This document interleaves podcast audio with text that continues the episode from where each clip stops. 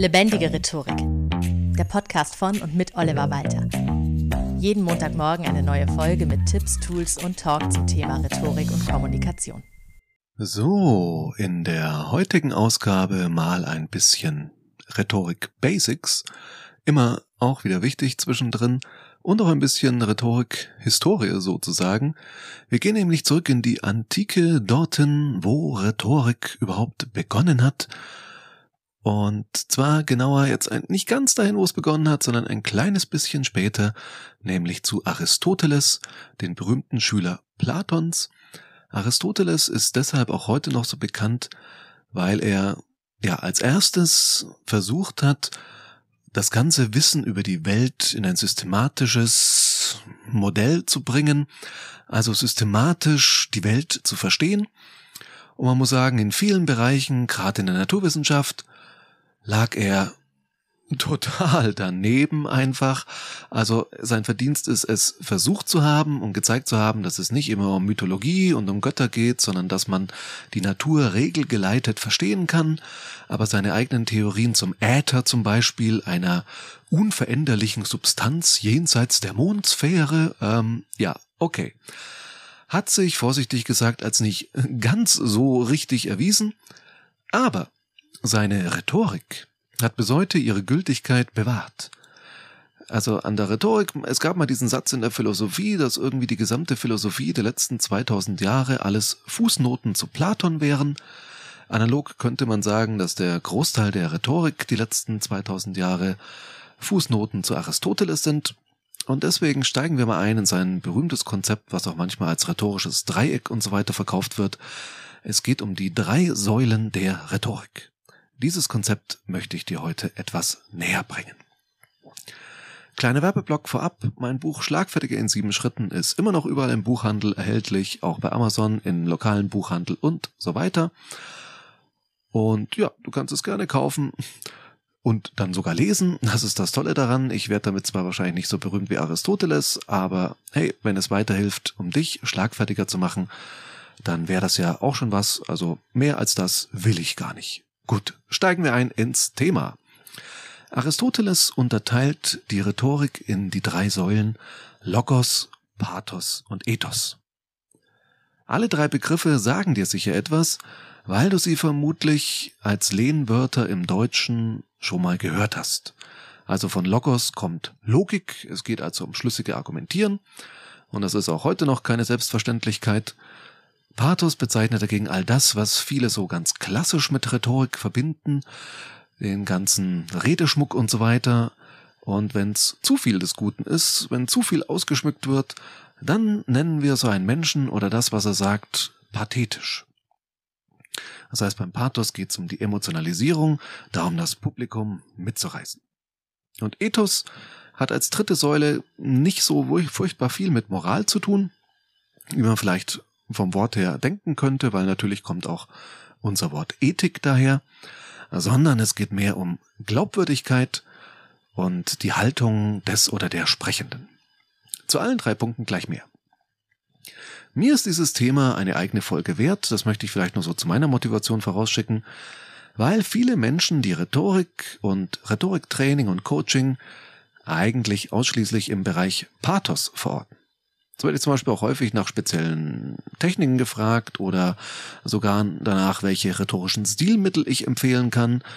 Dazu habe ich just die Tage übrigens eine kleine Reihe auf YouTube begonnen, also zu rhetorischen Stilmitteln. Da gibt's ein Video zur Alliteration.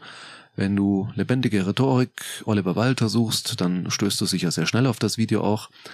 Aber so toll die Alliteration und viele andere Stilmittel auch sind und so viel man da auch im Bereich Pathos machen kann, eine Alliteration allein macht halt noch keine gelungene Rede. Und nach dem Prinzip viel hilft viel wird's auch nicht gehen. Eine rhetorisch von vorne bis hinten durchgestylte Rede wird trotzdem nicht überzeugen, wenn der Rest nicht stimmt, sondern den intelligenten Zuhörenden wird schnell klar, was sie da vorgesetzt bekommen, nämlich Blendwerk. Ganzheitliche Rhetorik beschäftigt sich daher auch mit der Schlüssigkeit von Argumenten und damit, wie du als Rednerin glaubwürdig rüberkommen kannst. Deshalb habe ich auch zum Beispiel schon mal eine Folge zu Scheinargumenten gemacht und noch eine zur Frage, wie authentisch man eigentlich sein muss. Und da sind nur zwei Beispiele für Logos und Ethos auch hier im Podcast. Mir ist das wirklich sehr wichtig zu zeigen, Rhetorik ist mehr als nur Pathos, nur Rede ausschmücken, nur Techniken.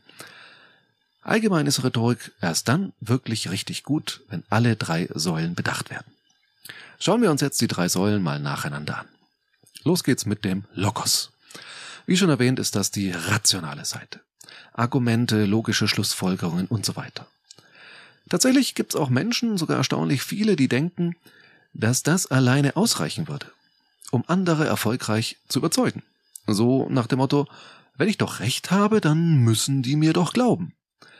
Aber wir alle wissen längst, dass nicht immer das beste Argument gewinnt, und das war schon lange vor Fake News und alternativen Fakten so.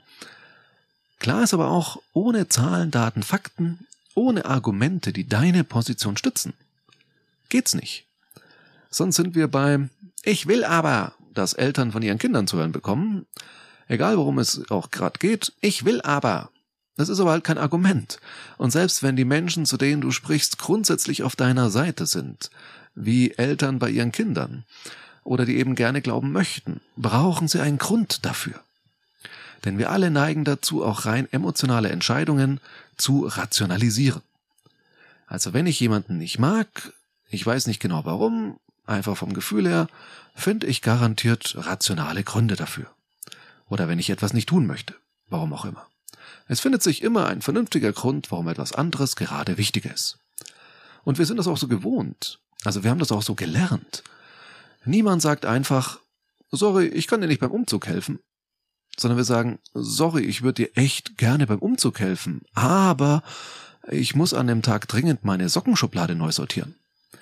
Ja, manchmal sogar egal, wie sehr das Argument dann an den Haaren herbeigezogen ist. Manchmal zählt's nur, dass es ein Argument gibt. Auch meine Söhne haben das irgendwann gelernt, als sie älter wurden.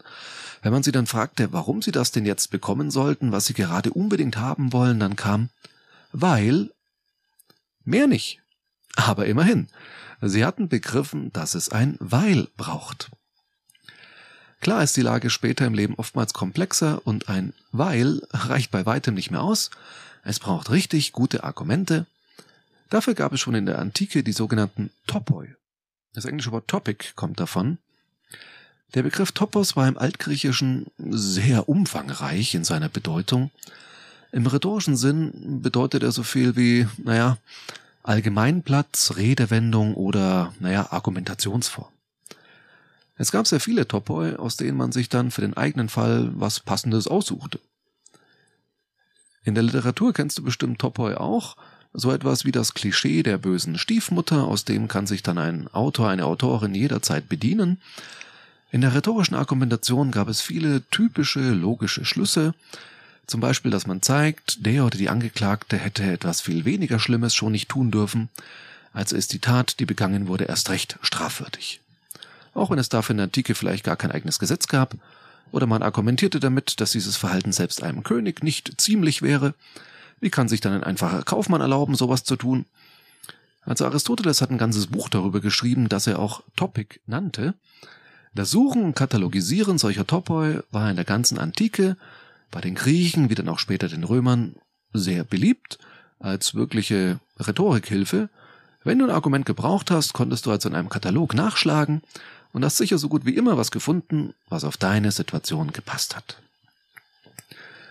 Zum Lokos gehört heutzutage für mich auch deine Argumente natürlich darauf zu prüfen, ob sie auch schlüssig sind, also nicht irgendwelche Scheinargumente, deine Quellen nochmal zu checken und so weiter. Denn wenn dir dein eigenes Argument um die Ohren fliegt, dann hilft kein Pathos, hilft kein Ethos, dann bist du ziemlich erledigt. Deshalb nützen Argumente und Logik alleine nicht immer, Sie sind aber die Basis, ohne die der Rest nicht wirken kann. Denn zum schönen Verpacken braucht's halt erstmal etwas, das verpackt werden kann. Aber kommen wir damit zum Pathos. Das bedeutet in der Antike noch vor allem Redefiguren, Stilmittel, Versform oftmals, die richtige Intonation, Jamben, Trocheen und so weiter, lebhaftes Ausschmücken mit Beispielen und all solche Dinge. Auch das, was man heute Storytelling nennt, beherrschten die Redner der Antike durchaus schon sehr gut. Was dagegen meist nur stiefmütterlich behandelt wurde, wenn überhaupt, ist all das, was heute unter nonverbaler Kommunikation läuft. Also in der Theorie, in der Praxis konnten die großen Redner das alle. Aber in der Theorie gab es zwar hier und da mal Bemerkungen, dass auch die Körpersprache wichtig sei, dass man mit der richtigen Geste im richtigen Augenblick eine große Wirkung erzielen könnte und all solche Dinge. Also das Thema war jetzt nicht unbekannt, hat aber nie den Stellenwert erlangt, der ihm eigentlich zustehen müsste. Wie ich eben schon sagte, eine ganzheitliche Rhetorik befasst sich eben nicht nur mit Pathos, aber Pathos macht in der Rhetorik einen guten Teil der ganzen rhetorischen Wirkung aus.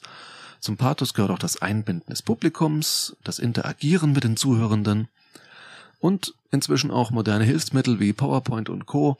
oder wie du dich in der Videokonferenz optimal präsentierst, wie der Winkel der Kamera sein sollte und so weiter. All das gehört auch zum Pathos mit dazu. Weil Pathos der bekannteste Teil der Rhetorik ist, möchte ich jetzt hier an der Stelle gar nicht tiefer drauf eingehen, Gibt ja auch etliche Folgen hier im Podcast, die sich damit befassen. Kommen wir lieber zum vielleicht am meisten vernachlässigten Bereich, den es überhaupt gibt, nämlich dem Ethos. Ethos ist, wie schon erwähnt, nicht zwingend eine moralische Kategorie, aber es spielt schon irgendwie mit rein. Also es geht um den Charakter des Redners oder der Rednerin, darum, wie sehr ich dieser Person glaube. Also Glaubwürdigkeit ist ein ganz wichtiger Punkt. Wenn man dich nicht ernst nimmt, kannst du noch so richtige Dinge sagen und die auch noch wunderschön verpacken. Du wirst trotzdem nicht überzeugen. Andersherum sind überzeugende Argumente und ein guter, souveräner Vortrag Bedingungen dafür, dass du glaubwürdig rüberkommst. Aber zum Ethos gehört halt noch ein bisschen mehr. Wie du dein Ethos, deine Glaubwürdigkeit und laut Aristoteles auch deine Autorität stärken kannst, ist zum Beispiel, hm, dass du dich beim Vortrag oder einer Rede von der Moderation mit deinen Titeln Professor, Doktor oder bisherigen Verdiensten ankündigen lässt, so von wegen, und jetzt kommt eine absolute Expertin auf diesem Gebiet, wir sind sehr froh, dass wir sie für den heutigen Abend gewinnen konnten, bla bla bla. Oder du weist selbst im Gespräch darauf hin, dass du ja praktische Erfahrungen in dieser Sache hast. Wissen Sie, ich habe das selbst durchlebt, damals als Verkäufer im Einzelhandel, dann hast du den sogenannten Stallgeruch. Die Leute denken sich, ah, der kennt die Praxis, der weiß, wovon er redet. Auch Diätberatung ist viel glaubwürdiger, wenn die Person, die sie anbietet, früher selbst mal übergewichtig war.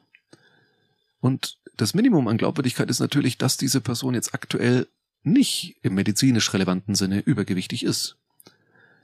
Allgemein also kann man sagen, lebe das, worüber du sprichst, auch selbst oder handle wenigstens nicht gegenteilig. Also ein verurteilter Finanzschwindler sollte mir jetzt nichts über verantwortungsvollen Umgang mit Geld erzählen und das Eigentum verpflichtet und all sowas. Äh, deshalb werden ja auch Werbefiguren von den Konzernen sehr schnell gefeuert, diese Testimonials, diese Promis, wenn es irgendwelche Skandale gibt. Auch wenn die rein gar nichts mit dem Thema, für das geworben wird, zu tun haben. Aber wenn ein Testimonial halt nicht mehr so toll rüberkommt, so dann moralisch doch so ein bisschen fragwürdig geworden ist, dann ist diese Person sozusagen verbrannt und ist als Werbeträger einfach nicht mehr zu gebrauchen. Im alten Rom passten die Redenschreiber sich übrigens immer an den Auftraggeber an, und so ist es wahrscheinlich noch bis heute, dass professionelle Redenschreiber auch damals schon für einen Senator oder einen reichen Kaufmann eine gänzlich andere Rede geschrieben haben als für einen Handwerker oder einen Bauern. Also ganz andere Wortwahl, andere Ausschmückung oder besser gesagt anderer Pathos.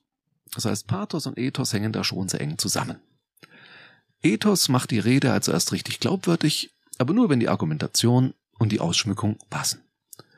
Deshalb ist auch im Titel hier diese Aufzählung Logos, Pathos, Ethos jetzt kein Zufall, sondern ich habe die absichtlich so gemacht, weil ich glaube, das ist die Reihenfolge, in der man diese Dinge auch durchgehen sollte. Auch dieser Podcast lebt ja von allen drei Elementen.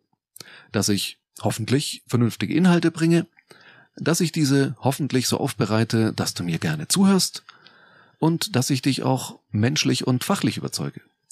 Dass du mir vertraust, dass ich dir mit meiner Erfahrung als Rhetoriktrainer und Coach hier wertvolles Know-how vermittle und dass du mich auch irgendwo vermutlich ein bisschen sympathisch oder zumindest erträglich findest, um mir jede Woche so circa 15 Minuten zuzuhören. Für heute hast du es ja schon so gut wie geschafft. Denn wir kommen schon zur Zusammenfassung. Logos, Pathos und Ethos funktionieren nur zusammen. Deswegen sind sie auch die drei Säulen der Rhetorik. Logos sind die Argumente, die Logik deiner Rede oder deines Gesprächsbeitrags. Diese allein überzeugen leider nur sehr selten, aber sie sind die notwendige Basis. Pathos schmückt das Ganze rhetorisch aus und sorgt dafür, dass man dir auch gerne zuhört und du andere auch emotional erreichst und überzeugst. Und Ethos ist das, was du als Persönlichkeit einbringst. Wer du bist, wie glaubwürdig du rüberkommst, welches Standing du dir schon erarbeitet hast denn all das verleiht deinem Wort Gewicht. Hausaufgabe der Woche. Hand aufs Herz, was denkst du, welche dieser drei Säulen der Rhetorik hast du bisher vernachlässigt? Also zu wenig bewusst daran gearbeitet oder für dich reflektiert? Dann versuch das mal zukünftig besser mit einzubeziehen. Denn wie schon gesagt, wenn nur, wenn, nur wenn alle drei Säulen stark ausgebildet sind, hast du für deinen rhetorischen Erfolg ein starkes Fundament. Vielen Dank fürs Zuhören und bis zum nächsten Mal. Das war Lebendige Rhetorik, der Podcast von und mit Oliver Walter. Jeden Montagmorgen eine neue Folge mit Tipps, Tools und Talk zum Thema Rhetorik und Kommunikation. Wenn du Oliver Walter als Experten für lebendige Rhetorik buchen möchtest, schau doch mal auf www.walter-oliver.de.